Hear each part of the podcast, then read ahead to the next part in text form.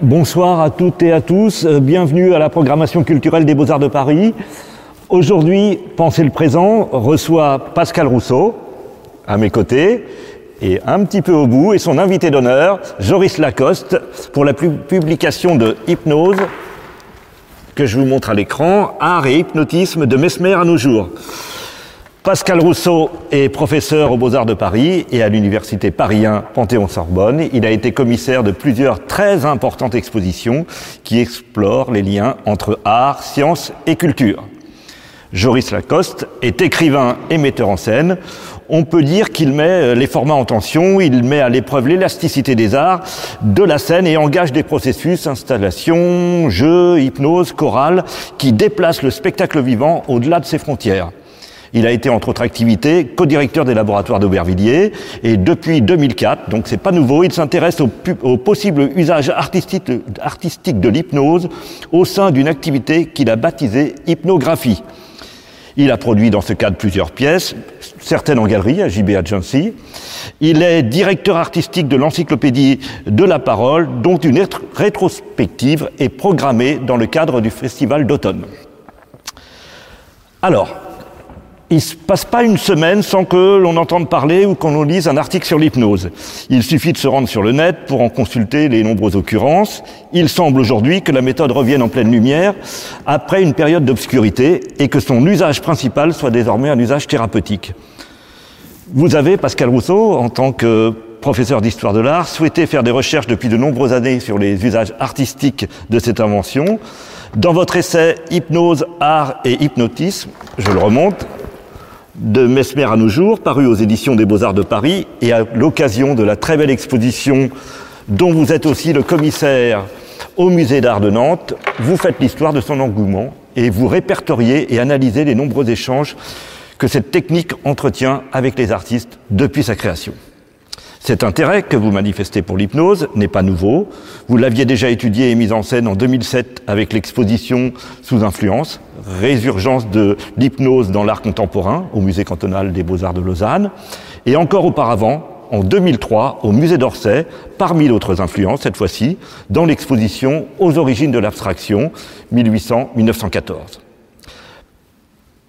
Par ailleurs, une autre faculté extrasensorielle, on peut la qualifier comme ça, la télépathie, avait fait l'objet d'une exposition et une publication en 2016 au Centre Pompidou-Metz. L'exposition se nommait Causa Mentale, art et télépathie au XXe siècle, et elle avait fait aussi l'objet d'une très belle publication. Alors, je vais commencer par Pascal Rousseau. Je voudrais lui demander Pouvez-vous nous relater l'histoire de cette, euh, technique, cette méthode de suggestion? Et je crois par ailleurs euh, savoir qu'elle s'intitulait autrement, euh, avant qu'on la qualifie d'hypnose. Oui, je pense que le, terme de technique est important, hein, puisque ce n'est ni une science d'ailleurs, ni bien évidemment une croyance. Hein. Euh, on pose souvent la question, mais croyez-vous en l'hypnose? Le terme de croyance, je crois que n'est pas très très adapté. En fait, il s'agit vraiment d'une technique, et en cela, elle est bien aussi euh, la fille du 19e siècle. Et c'est une technique parmi d'autres qui m'intéresse parce que vous allez le voir, elle a un lien, me semble-t-il, avec la question même des médias, des médias de l'art. Euh, D'où l'intérêt à relier, bien évidemment, hypnose et art, chose qui n'est pas complètement euh, faite, euh, sauf dans le champ de la littérature et dans le champ aussi des études cinématographiques où là, effectivement, les choses avaient été bien avancées. Il se trouve que le dispositif du cinéma et de la salle de cinéma est en soi un dispositif d'hypnotisation et de nombreux historiens, pas des moindres, bien sûr, Raymond Bellour, Stéphane Andréopoulos, euh, Mireille Berton sont revenus sur cette euh, approche hypnotique du, cinéma et, du film en général. C'est un prisme, hein, mais c'est un prisme qui évidemment était restreint quand même à certains types de d'art. Ce que je souhaitais faire et dans, cette exposition et dans cet ouvrage, c'était de l'élargir justement à une culture visuelle plus importante sur le temps de la modernité, c'est-à-dire le temps du, depuis le 10, enfin, la fin du XVIIIe siècle jusqu'à Et il se trouve que sur cette période, effectivement, euh, cette technique, hein, puisqu'elle va devenir de plus en plus technique, euh, euh, change de nom. Change de nom. alors ce sont diverses appellations, bien évidemment. Elle commence avec Mesmer, Anton Mesmer, un médecin viennois qui s'installe à Paris et qui fait fureur avec le magnétisme animal. Et de magnétisme animal, euh, le baquet, euh, l'idée qu'un fluide circule et que tous les maux de la psyché et du corps sont liés à un déséquilibre en quelque sorte de circulation de ce fluide, il suffirait en quelque sorte de trouver le bon moyen et la technique qui sera, enfin sera ce moyen-là, le baquet par exemple, qui arrive évidemment comme un instrument de circulation et de, et de fluidification en quelque sorte de la circulation de ce fluide. Euh, donc euh, Mesmer, le, magnétisme animal, très très vite est condamné par la médecine officielle et on parlait tout à l'heure de jour et de nuit, d'occultation, de l'hypnose, eh bien, j'ai envie de dire que l'hypnose, c'est comme un diorama. Hein. Il y a du jour, il y a effectivement après des mises en obscurité.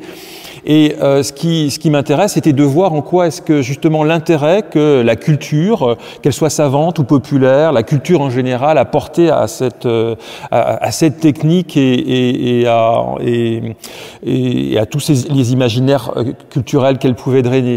Donc, euh, pour faire très très vite, donc tout cela c'est d'abord appelé donc magnétisme animal. Nous sommes dans les années 1780 avec l'arrivée de Mesmer. Condamnation très très vite de la faculté de médecine euh, euh, pour euh, cette technique que l'on considérait comme en fait une technique placebo. En fait, tout cela se passe. C'est une médecine de l'imagination. Le fluide n'existe pas. Et sur cette condamnation va naître, ce qui moi m'intéresse beaucoup, euh, donc euh, une autre terminologie très très vite dès euh, le début du 19e siècle avec un disciple, un disciple important de Mesmer, donc le marquis de Puységur, qui parle non plus de magnétisme animal puisque le fluide n'existant pas et en tout cas enfin n'existant plus, va parler de somnambulisme somnambulisme artificiel pour l'opposer à somnambulisme naturel. Et de là va naître tout un intérêt, bien évidemment, pour ce qui nous intéresse aussi dans, euh, euh, cette relation art et hypnose, euh, l'intérêt pour les états modifiés de conscience. Hein. Ça, c'est un 19e siècle qui essaie de réfléchir dans la psychologie expérimentale sur la pluralité du sujet. Le, le sujet n'est pas unifié, il y a plusieurs sujets dans le même. Le dédoublement de la personnalité est possible, mais aussi un étagement entre la conscience, alors on n'appelle pas forcément cela au début du 19e siècle l'inconscient, on l'appellera plutôt le subconscient, mais manifestement des étagements. Et dans ces étagements, on va s'apercevoir qu'il y a des possibilités de trouver des ressources particulières, des ressources inventives, des ressources créatives. Donc le somnambulisme, en fait, de technique médicale, va très très vite en fait intéresser les artistes, et pas les moindres évidemment au premier 19e siècle, puisque le romantisme va s'engouffrer dans cette, dans, dans, dans, dans cette brèche.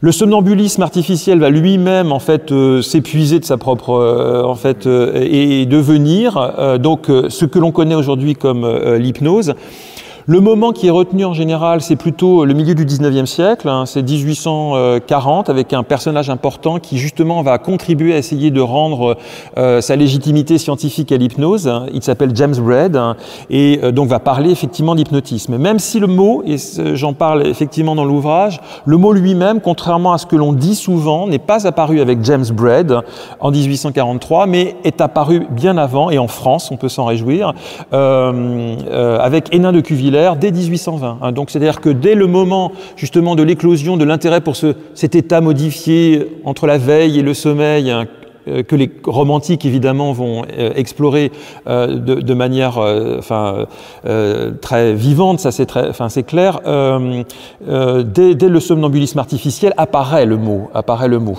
un mot qui va dans ces techniques évoluer. James Braid en fait impose une première technique de base qui est celle de la fixation d'un point lumineux. En gros, l'hypnose, la technique est très simple, c'est une technique de focalisation. L'induction hypnotique, qui est le premier moment, il faut se concentrer, concentrer son attention et l'une des, techniques de base, celle développée par James Braid, était celle de, fixer un point lumineux. Autant dire d'ailleurs que le cinématographe, ce n'est que cela, bien évidemment. On est installé dans un fauteuil confortablement, on, on, on regarde euh, un écran qui crépite et nous sommes déjà face à un dispositif d'hypnotisation. Donc les techniques vont évoluer, elles vont reprendre corps euh, dans, le, dans la psychiatrie euh, de la fin du 19e siècle avec Charcot, bien évidemment, on va, qui sera, on va, revenir, voilà. Et puis jusqu'à aujourd'hui, et l'on verra, mais on aura l'occasion d'en reparler, tout cela va évidemment évoluer au sein même euh, du milieu médical. L'hypnose va être euh, à nouveau euh, dévalué, ça c'est très clair. Charcot aura son moment de gloire à la fin du 19e siècle, mais va aussi, décliner, ça, euh, et décliner notamment par justement l'arrivée de la psychanalyse. Freud on y reviendra probablement aussi, euh, s'est beaucoup intéressé à l'hypnose dans un premier temps, mais ensuite a affirmé qu'il avait construit la psychanalyse sur le refus du protocole de l'hypnose. Donc il y a, des, il y a ce moment-là, à la fin du 19e siècle, où, où le terme euh, enfin, disparaît du champ, j'ai envie de dire, de la légitimité scientifique, mais en revanche, et ce qui m'intéresse vivement, c'est qu'il va tout de suite basculer du côté euh, des pratiques visuelles et artistiques, dans le café-concert, dans le cinéma des premiers temps. On va, on va y revenir aussi. Voilà. Et justement, euh, Pascal Rousseau, comment est né cette... Parce que vous êtes historien de l'art, a priori rien ne vous destine à travailler sur, des, euh, euh sur l'occultisme, sur l'hypnose, sur le spiritisme, et c'est euh, votre, votre travail sur Delaunay qui vous, a, qui vous a guidé à cette première exposition, de, enfin cette grande exposition du, en 2007 au Musée d'Art de Lausanne, c'est juste avant celle de, de Lille d'ailleurs, qui s'appelle Hypnose, je crois, vous avez traité déjà le sujet. Donc comment vous en êtes arrivé à vous intéresser à ce sujet? Alors j'aurais pu enfin, m'y intéresser avec, euh, Robert Delaunay qui, euh, dans son œuvre, qui est une œuvre essentielle à l'histoire de l'art, qui s'appelle Le Disque, propose un, dispositif hypnotique, mais euh, euh, c'est pas du tout un vocabulaire auquel est familier euh, Robert Delaunay et avec lequel il jouait beaucoup. Non, non, c'est plus tardif. Et en fait, l'intérêt pour ces questions est plutôt arrivé avec l'exposition sur les origines de l'abstraction qui suivait à Orsay, qui suivait mon intérêt euh, pour euh, justement une approche plus monographique de cette question des débuts de la peinture non figurative avec Robert Delaunay. Robert Delaunay, c'était en 99 au Centre Pompidou. 2003, euh, donc les origines de l'abstraction. Et les origines de l'abstraction, la proposition donc euh, en, collaboration avec Serge Lemoine, qui était le président de, de, du musée d'Orsay, euh, consistait à essayer de, de, se recentrer en fait, puisque nous étions au musée d'Orsay, c'est-à-dire le musée du 19e siècle, non pas sur les développements au cours du XXe siècle de l'abstraction, mais plutôt sur ses, ses prémices, hein, ses prodromes. Euh, et l'idée était de montrer en quoi est-ce que l'abstraction n'était pas tombée du ciel, évidemment, avec un Kandinsky qui rentre chez lui et voit un tableau inversé, mais au contraire, avait toute une histoire plus longue. Et dans cette histoire plus longue, il y avait plusieurs possibilités de l'approcher. Je l'ai, dans le cadre de l'exposition pour le musée d'Orsay, approché plutôt à travers euh, toute l'influence des théories euh, de la perception, l'optique des couleurs, l'optique des sons et autres. Donc très très rivé sur la question de la physiologie, de la perception, mais il y avait tout un autre champ euh, pour comprendre les débuts de l'abstraction, qui était celui beaucoup plus panpsychique, mentaliste euh, euh, de, ces formes. Et ce qui m'intéressait, c'est que j'ai découvert aussi à ce moment-là que réfléchir sur la modernité en art, c'était pas simplement réfléchir sur l'évolution des formes, des styles, éventuellement même l'évolution des représentations, mais c'était réfléchir aussi à quelque chose qui travaillait de l'intérieur la modernité, c'est-à-dire en fait la relation, la communication, l'efficace de l'art. En fait, en quoi est-ce que l'œuvre transforme parce que l'utopie de l'art, c'est bien cela, et les avant-gardes sont obsédés par cette question, comment l'abstraction, en fait, a vocation aussi à transformer le spectateur, à, le propulser vers un devenir meilleur d'ailleurs. Et c'est cette idée de l'art comme relation qui m'a engagé à réfléchir à d'autres formes de pensée de l'art qui étaient effectivement des formes plus psychiques, d'où mon intérêt pour la télépathie avec le projet donc euh, du, du, centre Pompidou-Metz en 2015, qui était une manière un peu interlope d'interroger une histoire longue euh, des relations entre l'art et la télépathie euh, de la fin du 19e siècle à aujourd'hui, qui était une autre manière de réfléchir à la dématérialisation de l'œuvre d'art au 20e siècle. Et puis le second volet, celui d'aujourd'hui, d'actuellement, euh, et donc avec, euh, j'espère, bientôt la réouverture de l'exposition à Nantes, sur euh, l'interrogation art et hypnose, parce que réfléchir à la relation entre l'art et l'hypnose, c'est réfléchir à des dispositifs d'hypnotisation, c'est réfléchir à des conditionnements, non seulement du spectateur, mais aussi du créateur, pour optimiser en quelque sorte justement le travail de l'art, ce que j'appelle l'efficace de l'art, hein, et je pense que là, il y avait matière.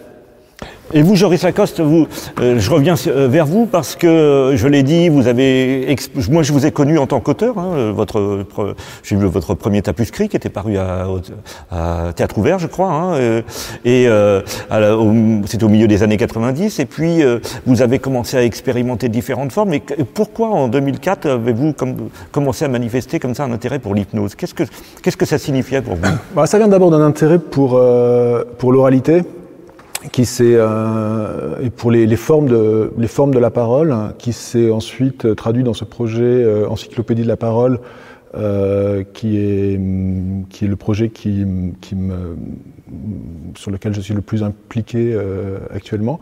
Et c'est un projet euh, dans lequel on, on, on, collecte on collectionne des enregistrements de paroles de, de toutes sortes. Et on essaie de les mettre en de les mettre en, en relation du point de vue de leur forme ou du point de vue de, phénomènes particuliers qui sont qui peuvent être des, la mélodie, la saturation, le pli, euh, toutes sortes d'aspects formels de, la parole.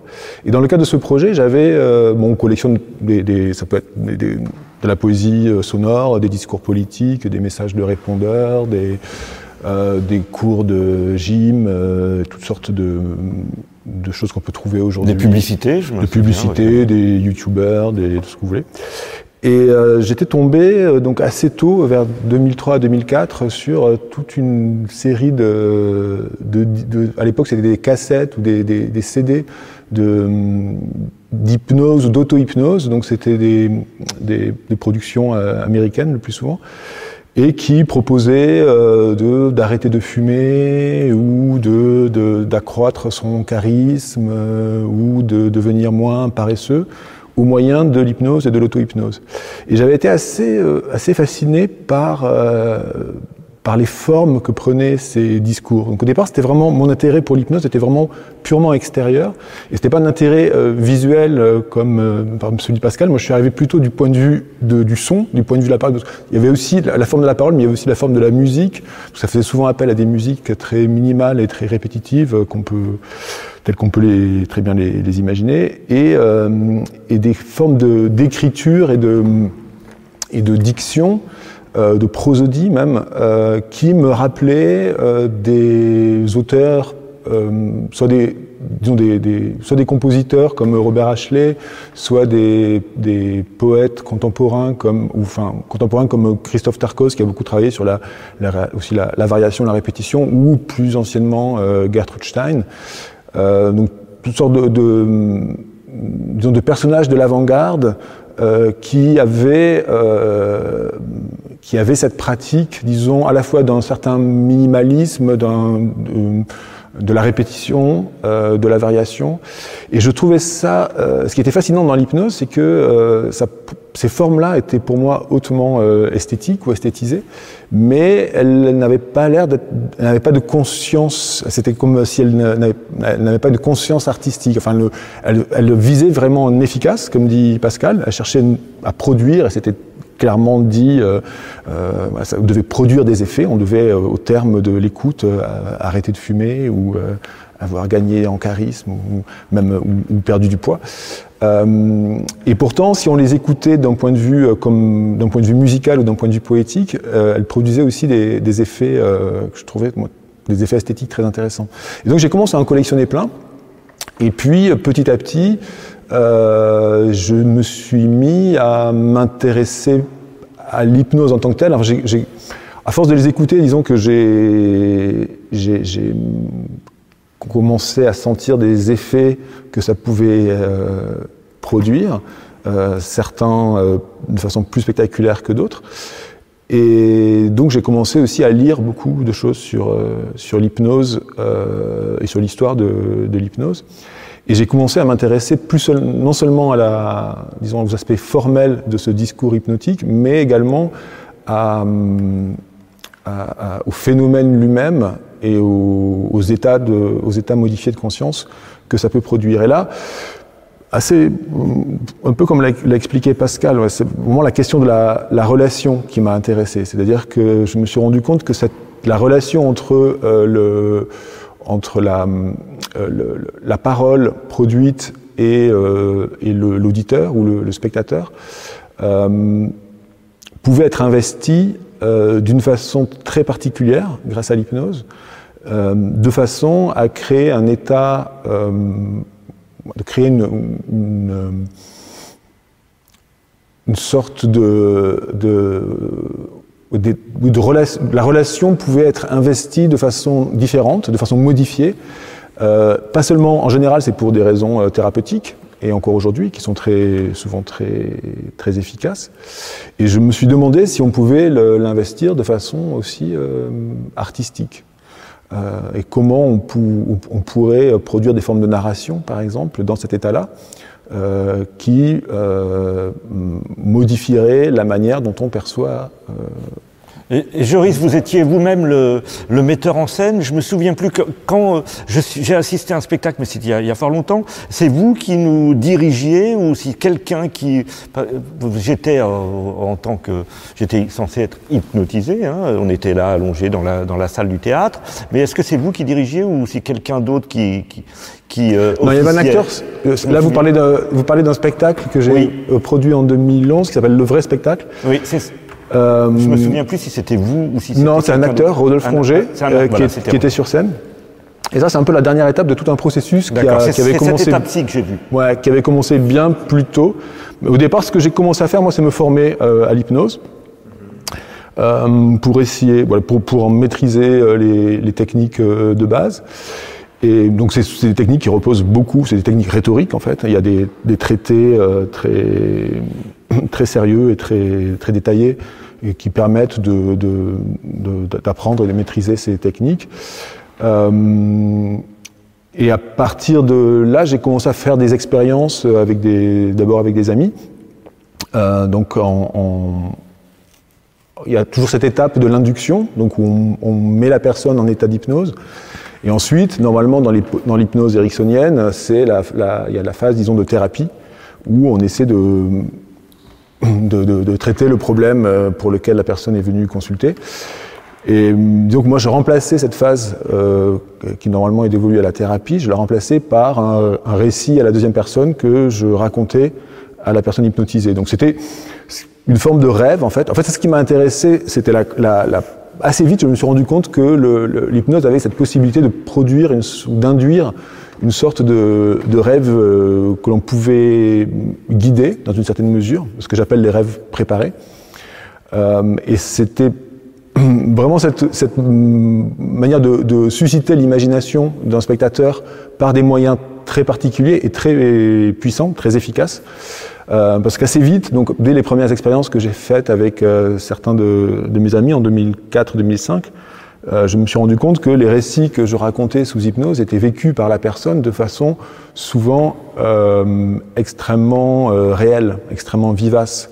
C'est-à-dire par rapport à une histoire qui est racontée à un état normal, quand on est en état d'hypnose, quand on décrit une situation, par exemple si je vous dis que vous êtes dans un, un aéroport, ou un parc des expositions, voilà, ou un parc, vous n'allez pas voir l'idée abstraite d'un aéroport ou d'un parc, mais vous allez vous retrouver projeté euh, alors c'était avant le film Inception, mais c'est un peu dans la même, dans la même idée. C'est-à-dire que vous êtes soudain projeté dans une réalité très particulière où ça va être cet aéroport-là précisément avec ces personnes-là qui sont que vous pouvez décrire, euh, qui sont euh, à côté de vous ou en face de vous, euh, cette musique qui passe à la radio, ce type de lumière, ces boutiques à droite ou à gauche. Donc il y a quelque chose comme ça qui est très très précis, qui est vraiment d'une précision quasi hallucinatoire euh, à la fois visuellement, mais aussi d'un point de vue sonore, d'un point de vue aussi tactile, parce qu'on peut aussi susciter des hallucinations euh, tactiles.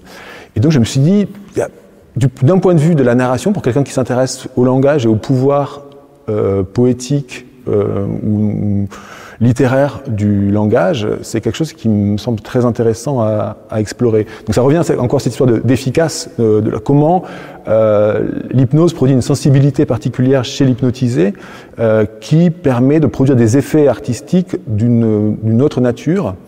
Euh, sans commune mesure avec les, les effets que l'on peut produire euh, en, état, en état normal. Justement, Pascal Rousseau, là, sur, sur les formes produites, là. oui. dites-moi. Moi, ce qui m'intéresse là, pour revenir justement sur, euh, puisque nous sommes dans le temps présent, euh, l'hypnose, outre le fait bien sûr qu'elle qu revient en force dans le champ euh, euh thérapeutique, ça c'est très très clair. Hein, euh, elle a été bannie, mais elle revient en force, ne serait-ce que dans les facultés de médecine, bien évidemment pour pour diverses raisons, des raisons très techniques qui sont celles de, des, des, petites techniques d'analgésie, bien évidemment pour un pour un pour un dentiste par exemple, mais aussi pour les, les, les psychothérapeutes.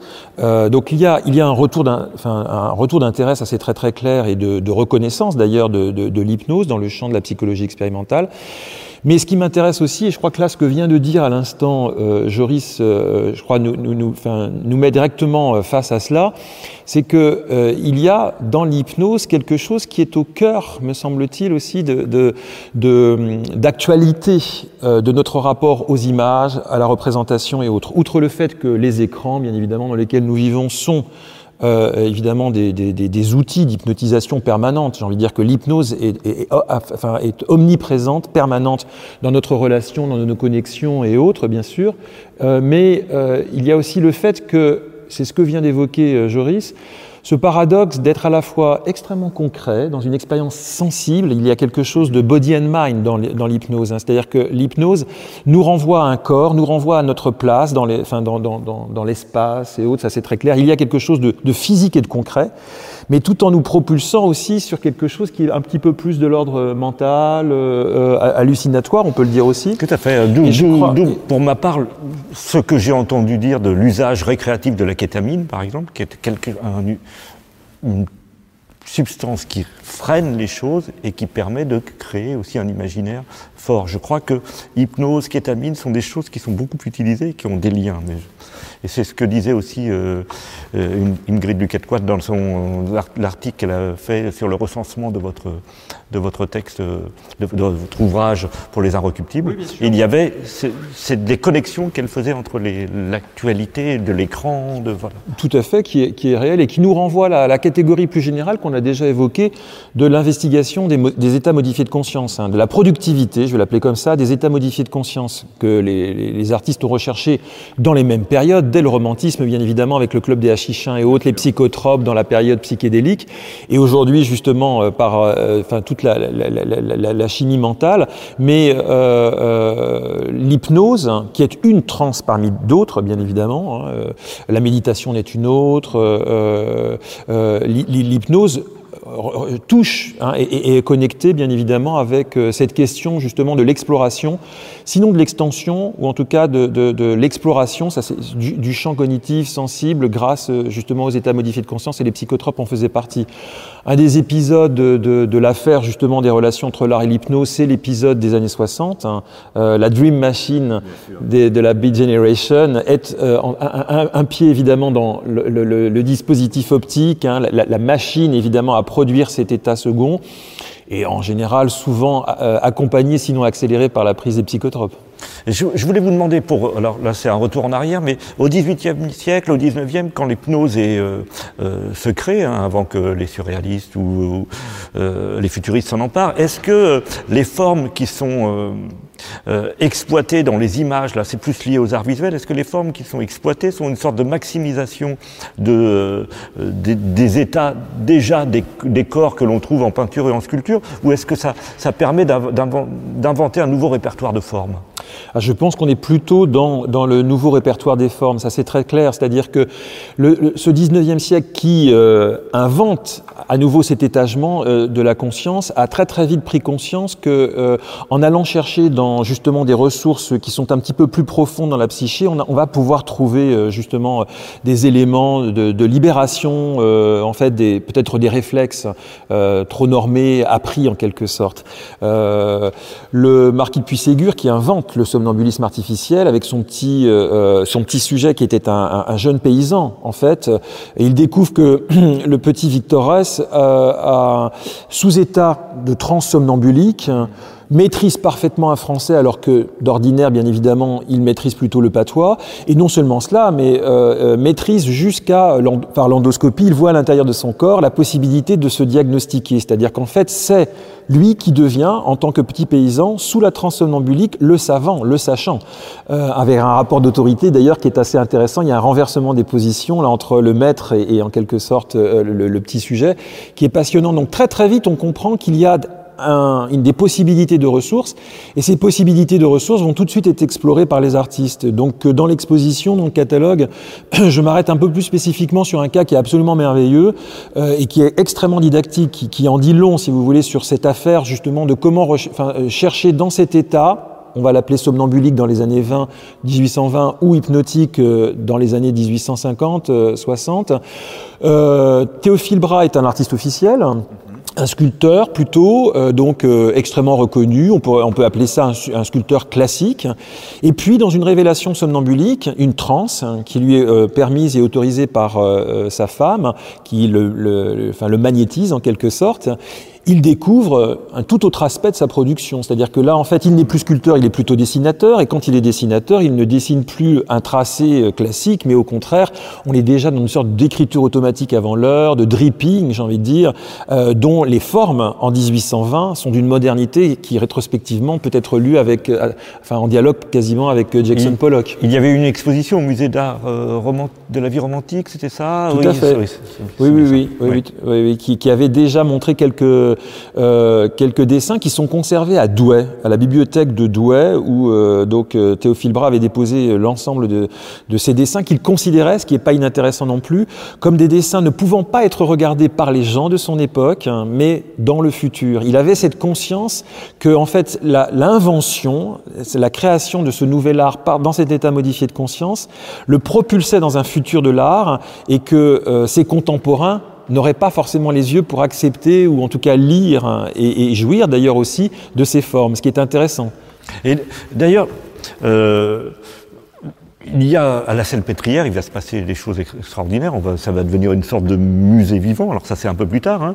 mais au 19e, au 19e siècle, on dit que c'est presque un laboratoire artistique qui va faire que Freud va même dire que le docteur Charcot a la nature d'un artiste. Euh, D'autres vont écrire que la salle où Charcot conduit ses expériences est un véritable musée. Est-ce que vous pouvez nous parler de ce moment quand même assez, assez spécifique où euh, l'hypnose euh, après une période donc un peu d'obscurité, on l'a dit tout à l'heure, réapparaît en pleine lumière. Alors euh, ces années-là, ce sont donc euh, pour ce qui est de Charcot et de la Salpêtrière, donc euh, les années 1880. il y a eu donc, je l'ai évoqué tout à l'heure, un premier moment de réhabilitation, donc les années 1850, les techniques justement de fixation et autres. Et puis donc Charcot réhabilite euh, donc euh, l'hypnose dans le champ de la psychologie et de la psychiatrie surtout. Alors ce qui est intéressant, c'est qu'il le fait dans un lieu qui n'est pas du tout anodin. C'est la Salpêtrière. C'est non seulement un hôpital psychiatrique, mais un hôpital psychiatrique de femmes hein, qui, est consacré principalement au traitement de l'hystérie une maladie que l'on cons considérait comme une maladie féminine. Il se trouve que le propre Charcot va au contraire l'ouvrir aux hommes pour montrer combien cette euh, l'hystérie est partagée par euh, justement euh, hommes et femmes. Peu importe, ce qui, est ce qui, ce qui nous euh, intéresse, c'est la relation très très euh, forte qui s'établit entre un sujet particulier, euh, l'hystérique, et l'hypnose. L'hypnose fonctionnant hein, comme euh, justement outil de traitement de, de l'hystérie. Il se trouve que cette hystérie va produire tout un langage, en particulier un langage corporel, et là on retrouve euh, la dramaturgie, on retrouve la, la, chorégraphie, la danse bien évidemment. Euh, ce sont les fameuses postures très particulières hein, et extrêmement expressives dans lesquelles les artistes, évidemment, là, vont puiser un, véritable vocabulaire visuel. D'où, bien évidemment, une contamination euh, très importante qui passe par l'imagerie sociale, les petites caricatures, euh, les représentations de ce qui se passe justement euh, au sein de l'hôpital, mais qui vont être élargies bien évidemment à, une culture visuelle beaucoup plus importante par les artistes. Quand on regarde par exemple toute la scène viennoise de ces années 1900, euh, que ça soit chez Klimt, chez Kokoschka, bien évidemment, ce n'est que cela, hein, c'est-à-dire des représentations de sujets qui sont sous hypnose et qui sous hypnose vont révéler effectivement une gamme d'expressivité beaucoup plus importante que dans l'état naturel. Oui, là, il y a aussi des conséquences, vous le disiez, sur le spectacle vivant. Il, va y avoir ce, cette fameuse danseuse, Loïc Fuller, qui est dans, votre ouvrage. Est-ce que vous pouvez nous expliquer ce, euh, qu'était euh, cet engouement pour ce moment dansé alors le cas de Loïc Fuller est passionnant. Le cas de Loïc Fuller est passionnant parce que euh, donc il s'agit d'une d'une vraie rénovatrice de la danse. Hein, donc c'était vraiment l'égérie de la danse euh, Art Nouveau, on pourrait l'appeler comme ça. Elle a eu son pavillon à l'exposition universelle de 1900, donc ça a été quelque chose qui a été vraiment vu. Elle avait inventé donc ce nouveau vocabulaire de la danse euh, papillon, la danse serpentine. Elle s'enveloppait d'un grand drapé et elle arrivait sur scène et elle avait développé, elle était américaine, de nombreux brevets justement de de projections lumineuses qui venait donc s'interférer sur justement son drapé en mouvement.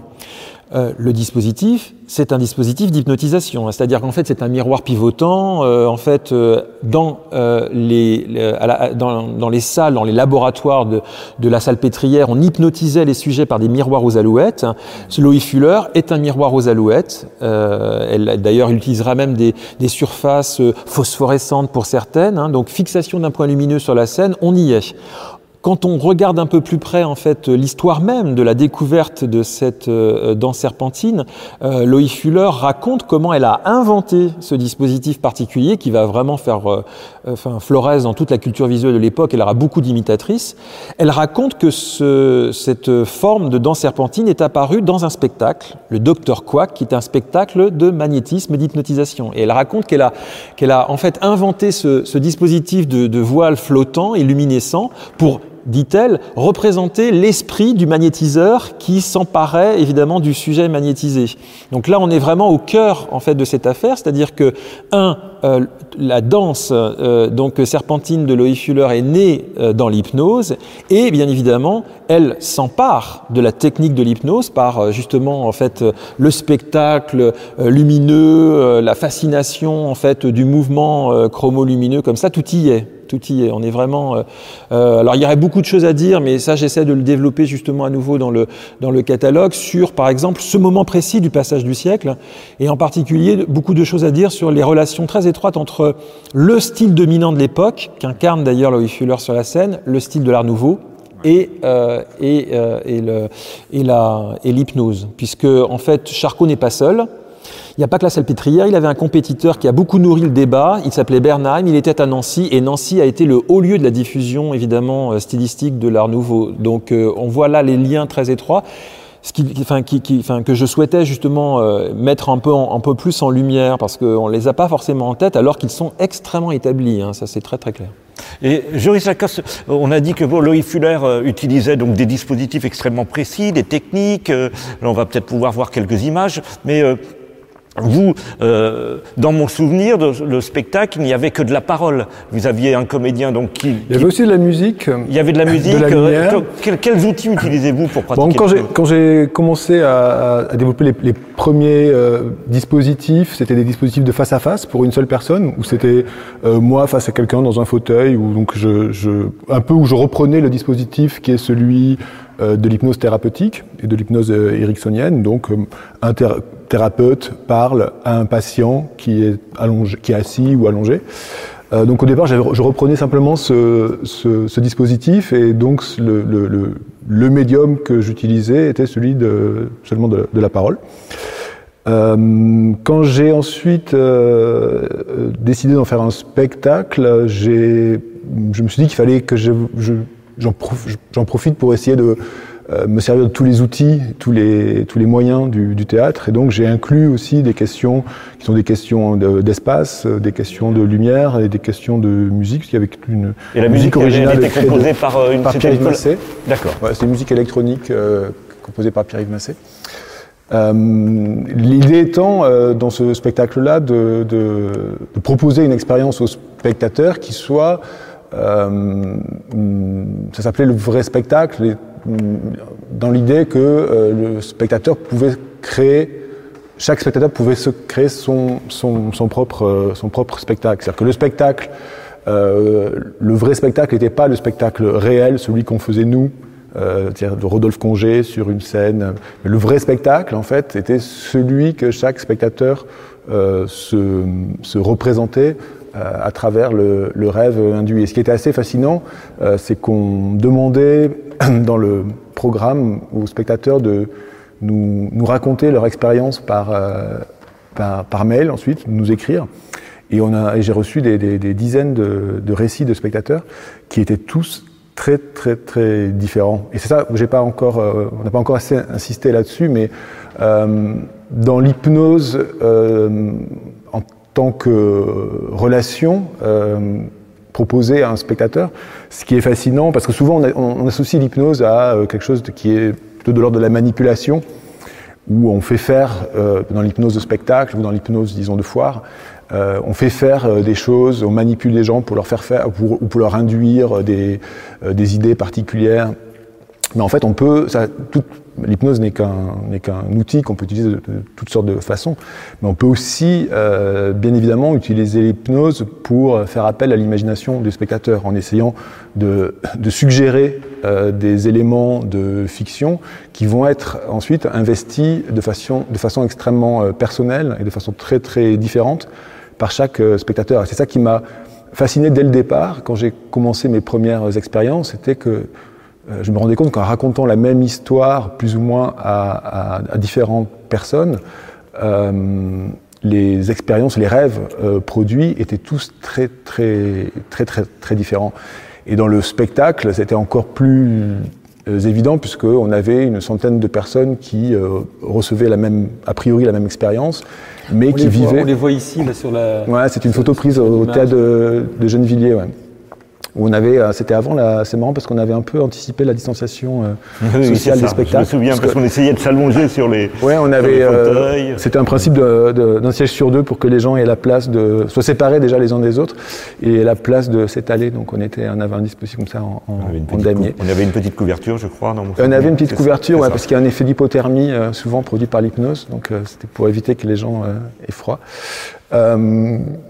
Donc ouais, c'était très intéressant de voir comment euh, chaque. Euh... Alors après, il y avait aussi des gens qui rentraient pas du tout dans le dans l'hypnose, et ça c'est normal. Enfin, il fallait qu'on puisse voir le spectacle de, de différentes façons, qu'on la voit de façon, disons normale, éveillée. C'était possible. Il y a des gens qui ne voulaient pas euh, faire l'expérience ou qui n'y arrivaient pas ou qui n'étaient pas assez détendus dans la, dans la situation sociale. Oui, ou qui préféraient faire l'analyse du spectacle, ouais. parce que en tant que pour décortiquer l'objet, il fallait aussi garder. On pouvait le voir plusieurs fois aussi. Ouais, on pouvait le voir de plusieurs fois pour le vivre selon différents aspects.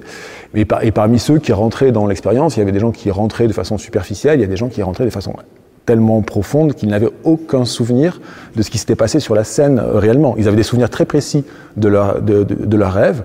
Euh, C'est ceux qui nous ont raconté ensuite par, par, par, par mail. Mais ils n'avaient aucune idée. Et parfois, c'était très, c'était très drôle euh, de des gens qui nous disaient, mais qui étaient persuadés que le, le, la scène, euh, qu'il y avait des systèmes de, de, de, de, que la scène était penchée, enfin qu'il y avait des systèmes comme ça de poulies ou de, des machineries euh, qui, qui, euh, donc ça c'était, qui était, ou qui avaient vu un, qui étaient persuadés qu'il y avait un ballon un, suspendu qui traversait la scène, enfin, des choses comme ça, mais qui le croyaient vraiment ouais, dur comme fer. Mais ça c'est très, je trouve c'est très intéressant dans le livre de, de, de Pascal. On voit à quel point dès l'origine euh, le phénomène hypnotique est relié à des, questions, à des questionnements artistiques. Ça, c'est assez frappant parce qu'on n'a pas forcément. Enfin, aujourd'hui, on pense à l'hypnose effectivement plutôt par rapport à la, thérapie ou à des, disons, des, phénomènes spectaculaires au sens très, de, de show, euh, de télévisé, où on voit un hypnotiseur euh, faire faire des choses plus ou moins ridicules et humiliantes à des gens. Euh, et c'est assez fascinant de voir, et même il y a plein de choses que j'ignorais euh, avant de lire le livre, euh, comment le, la question de l'état hypnotique est assez, euh, assez, enfin très, très tôt reliée à une question de sensibilité artistique et selon plusieurs, euh, plusieurs dimensions. Il y a la dimension qui est celle de l'artiste lui-même se met dans un état, par l'hypnose, se met dans un état où il va euh, être capable de, de créer des choses qu'il ne pourrait pas créer euh, hors de cet état. Donc ça, c'est vraiment des... Et justement, je, ça, ça m'interroge aussi, euh, Pascal Rousseau. Comment euh, le projet moderniste, qui est normalement lié à la liberté, et, a pu s'accorder avec un projet où, euh, normalement, sous hypnose, on est soumis à une sorte de maître qui peut vous faire faire, Justement, faire c'est voilà. ça ce que je veux dire. Ça, c'est vraiment une fausse, ça, c'est vraiment une fausse idée de l'hypnose. C'est que c'est l'idée qui est, qui, est, qui est, vraiment une idée qui est transmise par, ces, par les hypnotiseurs de foire qui euh, où il y a cette idée de, manipulation, de suggestion euh, à, une volonté extérieure, alors qu'en réalité, euh, si l'hypnose telle qu'elle est pratiquée, d'une part par la thérapie, et puis même, je pense à l'origine, si on remonte euh, si à Mesmer, il y a au contraire, on peut vraiment voir que l'hypnose est plutôt quelque chose qui produit de la liberté, en tout cas qui peut permettre une une, imagination, une interprétation du, sujet hypnotisé, ou de le relier en tout cas à des, dimensions de son inconscient qu'il ignore lui-même, euh, qui sont assez. C'est ça qui est fascinant. Si, l'hypnose n'était qu'un outil, disons, de, manipulation et de suggestion, il n'y aurait pas grand-chose à en faire artistiquement. Si c'est intéressant, c'est que pour moi, euh, l'état hypnotique, euh, c'est vraiment le l'exemplification, euh, c'est vraiment l'idée du, du, regardeur qui fait le tableau, enfin en tout cas de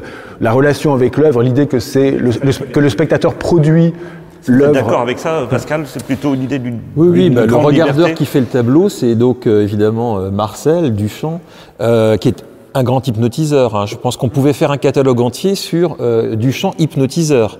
Euh, Marcel Duchamp avec les rotoreliefs. Euh, la route bicyclette, le premier Ready-Made, est un, un dispositif d'hypnotisation. Et d'ailleurs, il le dit même explicitement, il ne parle pas d'hypnose, mais il dit j'ai choisi en fait euh, d'installer une route bicyclette sur euh, un tabouret pour reconstituer une ambiance de feu de cheminée. Et ça, c'est 1900 combien 13, 1913. Marcel Duchamp est vraiment très très vite dans, enfin dans, dans alors Anémique Cinéma, donc euh, qui est donc son film expérimental, euh, c'est un dispositif d'hypnose, hein.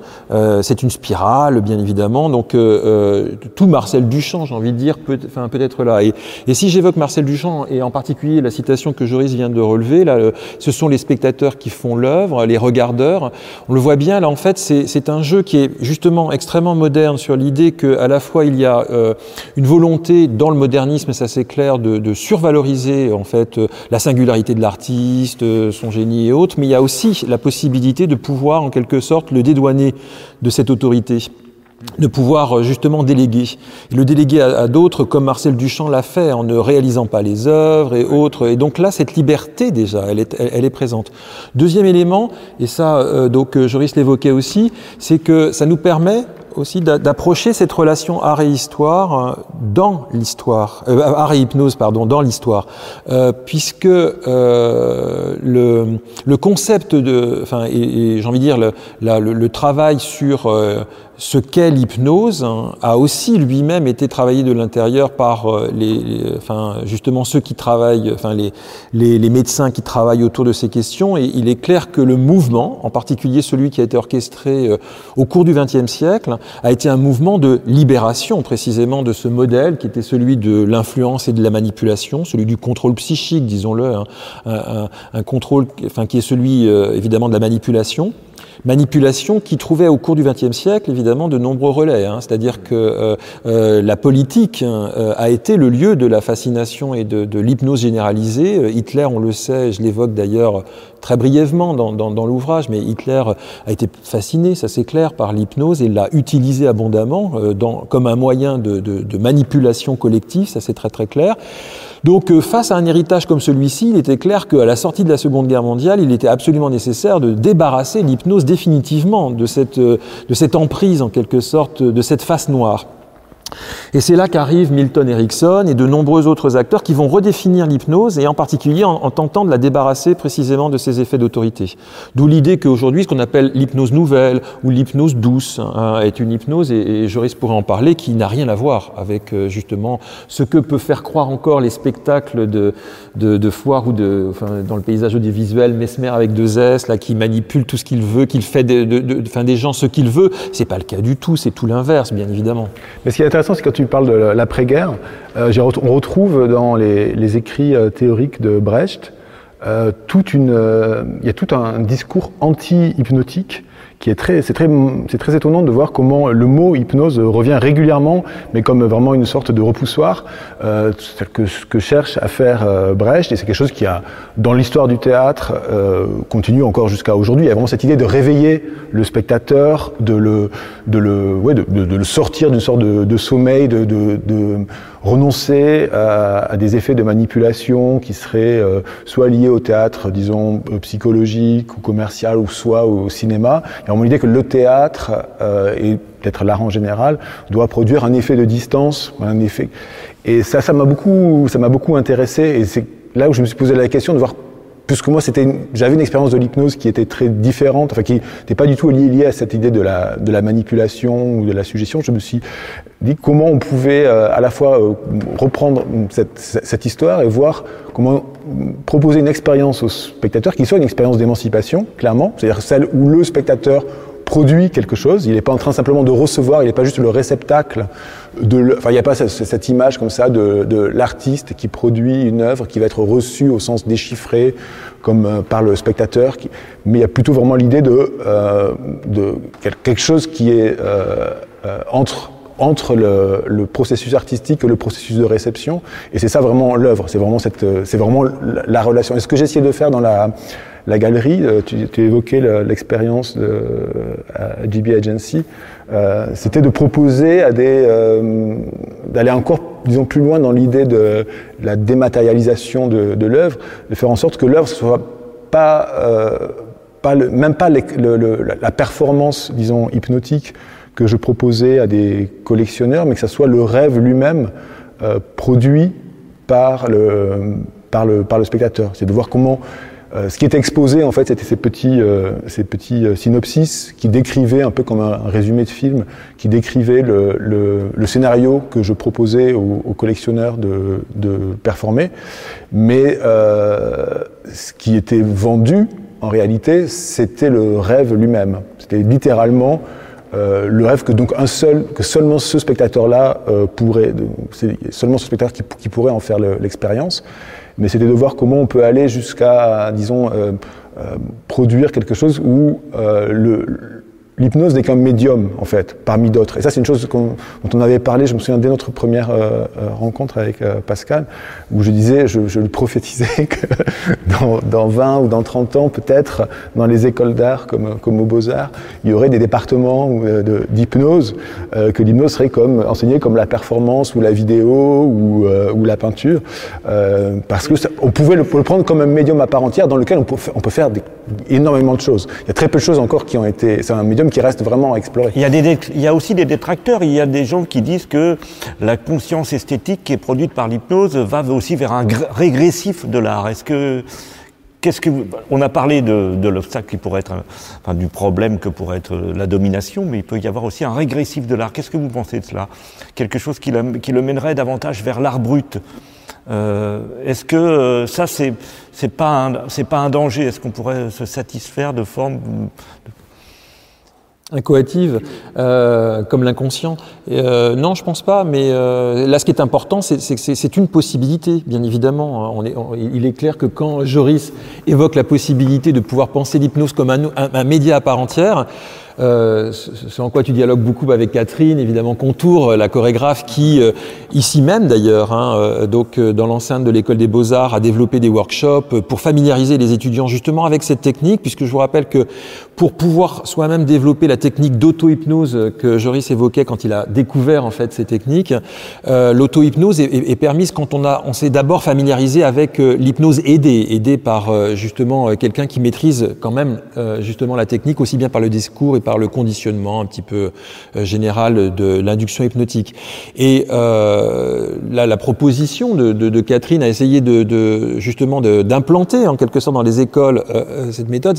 Ça ne veut pas dire que là nous sommes sur quelque chose de dominant. Je pense qu'on n'est pas dans cette affaire-là, hein, bien évidemment. Mais c'est une exploration supplémentaire. Je pense qu'il y a vraiment possibilité là, possibilité de pouvoir en quelque sorte, enfin justement se familiariser. C'est aussi bête que cela. Je, je l'ai vu d'ailleurs dans ces workshops c'était assez fascinant. C'est-à-dire qu'il y a des étudiants, des étudiantes qui euh, découvrent là vraiment en fait des, potentiels euh, qui, en fait, et curieusement pour eux n'étaient jamais, euh, enfin, quelque chose apparu comme naturel, même dans les postures par exemple, hein, jusque dans l'apprentissage de certaines postures.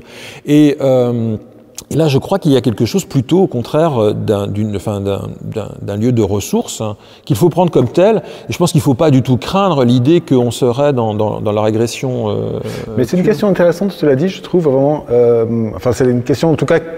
Moi, je me suis posé euh, régulièrement dans l'expérience de ce médium, c'est qu'en effet, dans l'état hypnotique, enfin, dans l'état qui est celui de la réception d'une œuvre, euh, c'est un état qui interdit d'une certaine manière une forme de, distance critique. C'est-à-dire que si on veut, si on, si on accepte l'état hypnotique, si on accepte de rentrer dans l'expérience qui est proposée, on accepte aussi quelque part de, re, de renoncer à, euh, à, une évaluation esthétique de l'expérience. On peut la faire peut-être après, a posteriori, mais au moment où on entre dans l'état, on est dans un rapport qui est très littéral, qui est très très premier degré. Il n'y a aucune forme. L'hypnose nous, nous, permet assez peu d'ironie, enfin des effets d'ironie, mais qui sont très limités.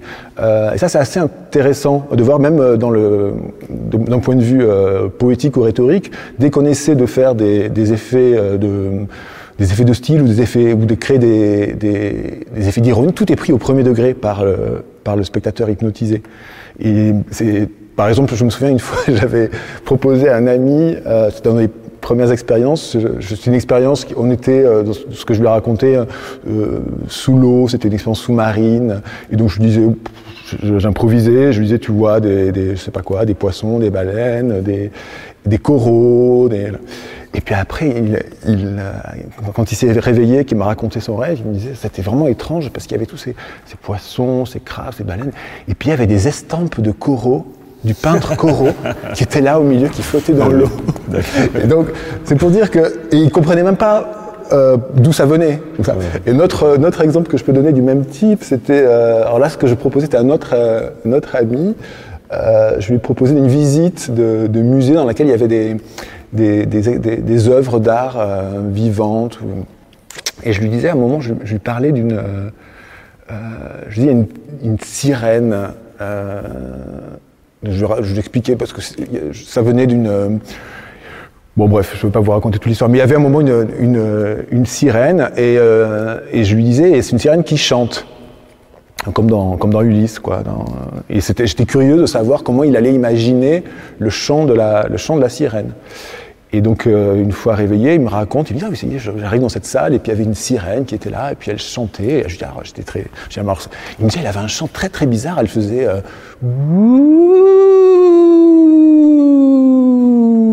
et en fait, ce qu'il me faisait, oui, c'était oui. le son de la sirène d'alarme. Juste, justement. et il ne voyait pas du tout, au moment où il me le faisait, il ne se rendait pas du tout compte, en fait, de la manière dont son cerveau avait produit, le, avait créé le rapport.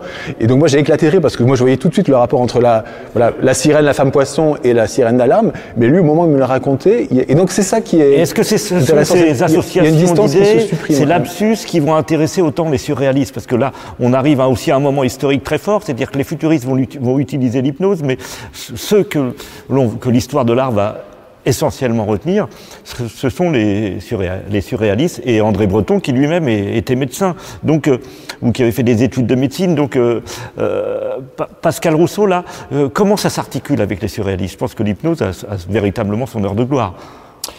Euh, le surréalisme est né dans l'hypnose, ça c'est très très clair. Hein. C'est-à-dire que le, manifeste de Breton date de 24, hein, mais il a été préparé par deux ans en fait, et ces deux ans c'est l'arrivée euh, euh, donc donc automne 1921, printemps 1922, des, des, premières expériences de collectivisation en quelque sorte de la pratique artistique dans les, sommeils hypnotiques. Donc c'est donc Desnos en premier lieu, et on voit ici donc un, dessin réalisé euh, sous hypnose par euh, Desnos.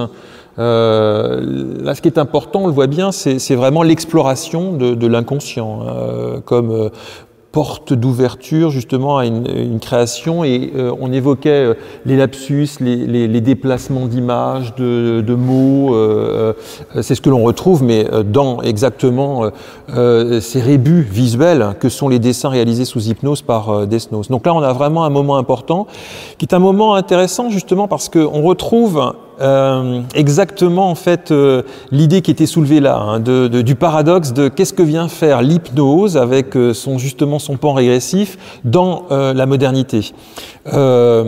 Le surréalisme, ça c'est très clair, il a un pied dans, et Breton était médecin, euh, tu viens de le rappeler, euh, euh, est un pied dans une exploration assez rationnelle en quelque sorte de l'inconscient, mais aussi, ça c'est clair, essaie d'explorer des, des, des, parts qui sont un tout petit peu plus obscures, on va dire cela. Et tout a consisté dans le surréalisme, ça c'est très clair, à essayer de, de, de, de rester dans, ces, dans cet entre-deux. Parce que c'est précisément dans cet entre-deux que la créativité, justement du rapprochement entre un objet et un autre, hein, pourra être la plus euh, évidemment créative, ça c'est clair. Il y avait même des sommeils orchestrés, je crois, euh, des, des, de nombreuses séances qui étaient organisées par les surréalistes, hein, c'est bien cela. Oui, alors c'est un moment qui n'a pas duré si longtemps que cela. Euh, donc là, je crois que dans, dans, le, enfin, dans le livre, j'espère être allé le plus loin possible dans, l'analyse très concrète en fait de ces pratiques euh, qui euh, en fait vont assez vite tourner mal, il faut quand même le dire, euh, systériser, j'ai envie de dire, et c'est pas pour rien qu'il regardait Charcot. Il y a dans, la littérature surréaliste des hommages nombreux qui sont faits à la Salpêtrière, et euh, donc ces, ces, regroupements vont systériser. Breton raconte que Éluard est poursuivi enfin, je ne sais plus si c'est Éluard, euh, mais enfin, Desnos, l'un poursuit au couteau. Euh, il y a des séances, enfin, des, tentatives de suicide. La mort est omniprésente, euh, et donc très très vite, on sent la dimension morbide, on peut le dire même d'ailleurs de, ces pratiques. Et, donc Breton va d'ailleurs mettre le haut là sur sur cela. Desnos lui continuera, mais on peut dire quand même, ça c'est très très clair que le, surréalisme est né vraiment dans cette pratique. Et je crois que euh, euh, il est l'exemple même justement du paradoxe hein, de cette modernité face à la rationalité.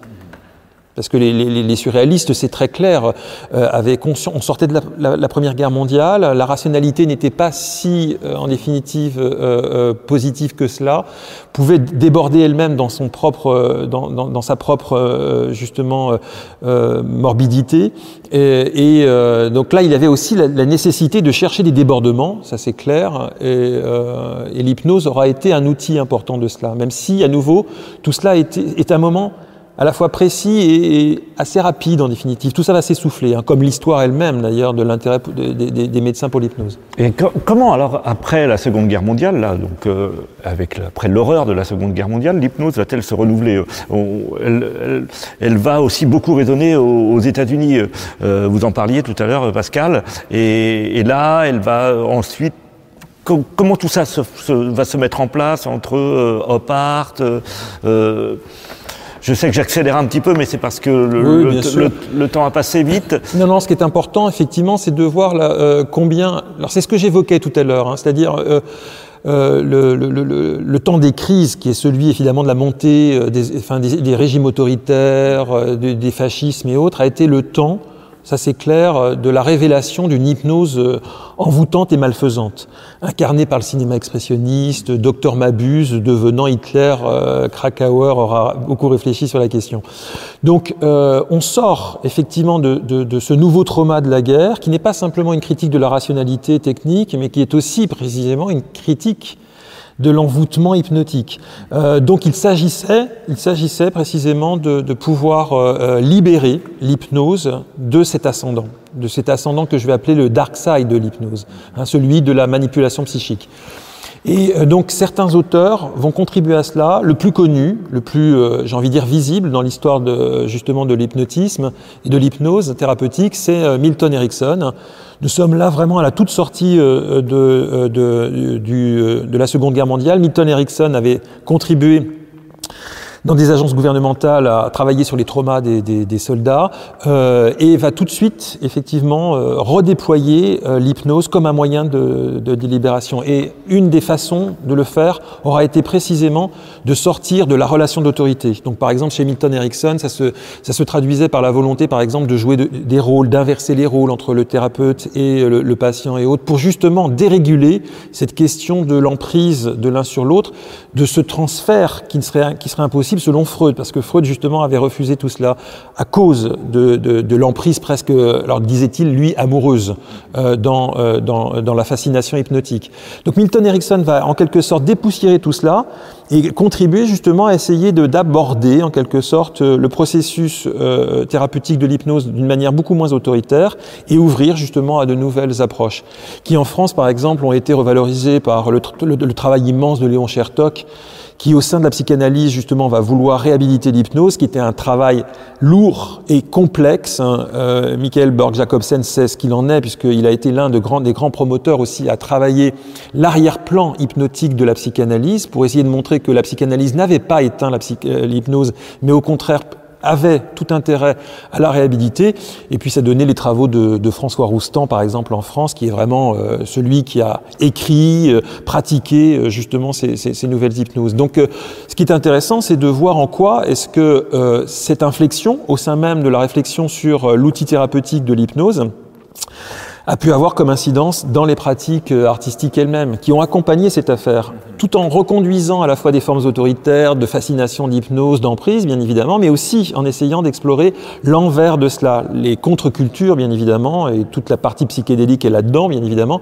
Les contre-cultures sont engagées dans cette réflexion pour justement euh, débarrasser, en quelque sorte, la fascination, l'emprise euh, de ce système autoritaire.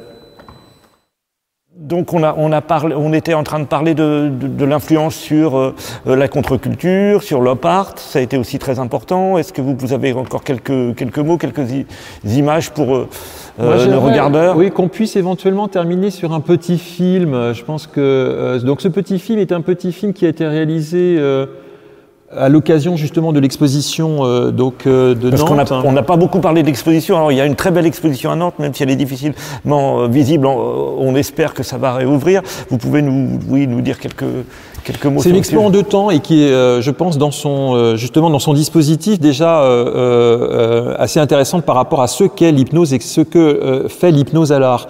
Il y a une partie historique, 500 mètres carrés, avec donc un cheminement en enfilade chronologique. On part de Mesmer, on termine avec les pratiques contemporaines, et puis ensuite, les spectateurs sont invités à, à, à aller dans un lieu qui est plutôt connu pour les Nantais comme un lieu d'art immersif ou d'art multimédia, qui est la chapelle de l'oratoire, dans lequel donc l'artiste Tony Horsler euh, donc, euh, a en quelque sorte euh, synthétisé cette histoire en essayant de, de la commuter différemment. Et ça, c'est une commande, Pascal C'est une Pascal, commande. Voilà. Oui, oui l'œuvre est entièrement nouvelle, mais de, de part en part, c'est un projet assez important. Et alors là, j'ai envie de dire, c'est le désavantage de, de, du confinement, puisque Tony Horsler, qui avait un gros projet, elle, vient, elle, elle va ouvrir le 23 une grande rétrospective à Taïwan. Euh, bon, elle, évidemment, toutes les échéances ont été repoussées. Joris en sait quelque chose avec le festival d'automne.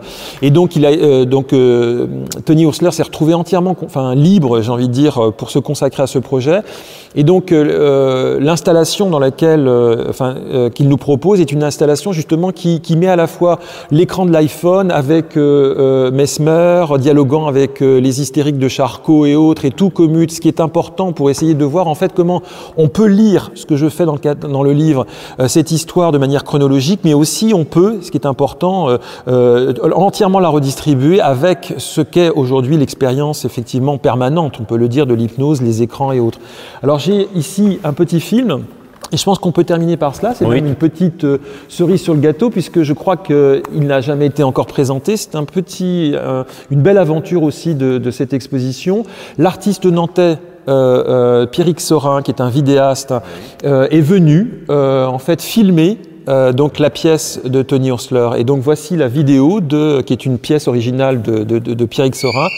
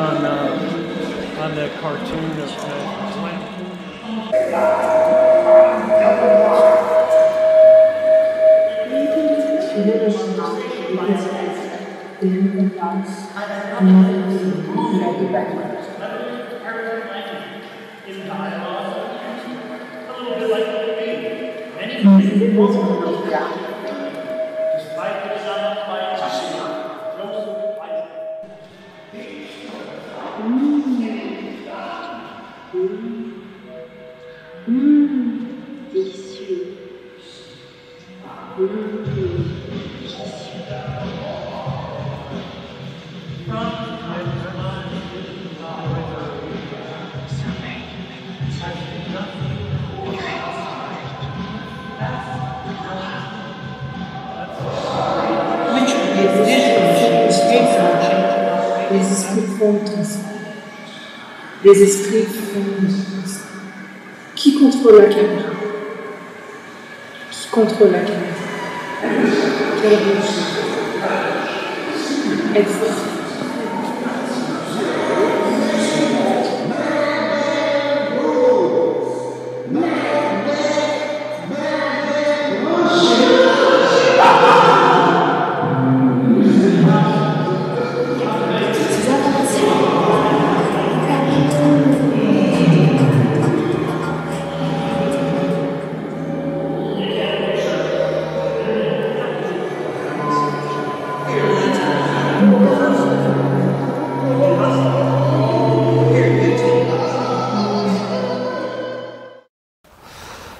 voilà, voilà le, film que vous pouvez, la- plutôt l'installation immersive que vous pourrez voir dans la chapelle de l'Oratoire pour la très belle exposition de Pascal Rousseau, donc au musée d'art de Nantes et à la chapelle. Et puis euh, nous remercions Pascal et Joris d'avoir bien voulu euh, dialoguer avec nous dans l'amphithéâtre euh, d'honneur des Beaux-Arts de Paris à l'occasion de la sortie de ce livre Hypnose qui a été édité, coédité, hein, je crois, par le musée d'art de Nantes et Et, le- et- les éditions du, enfin, euh, des, Beaux-Arts. Et je tiens à remercier donc Pascal Le Torel, euh, Jean de Loisy, le directeur, qui ont été extrêmement aidants dans ce, dans ce projet. On a là effectivement un, un- un, un ouvrage qui m'a permis un tout petit peu de développer la question. Donc c'est, une, ça a été une très très belle aventure et je remercie le service des éditions euh, d'avoir aidé entièrement, enfin vraiment piloté aussi euh, tout ce projet éditorial. belle soirée à tous.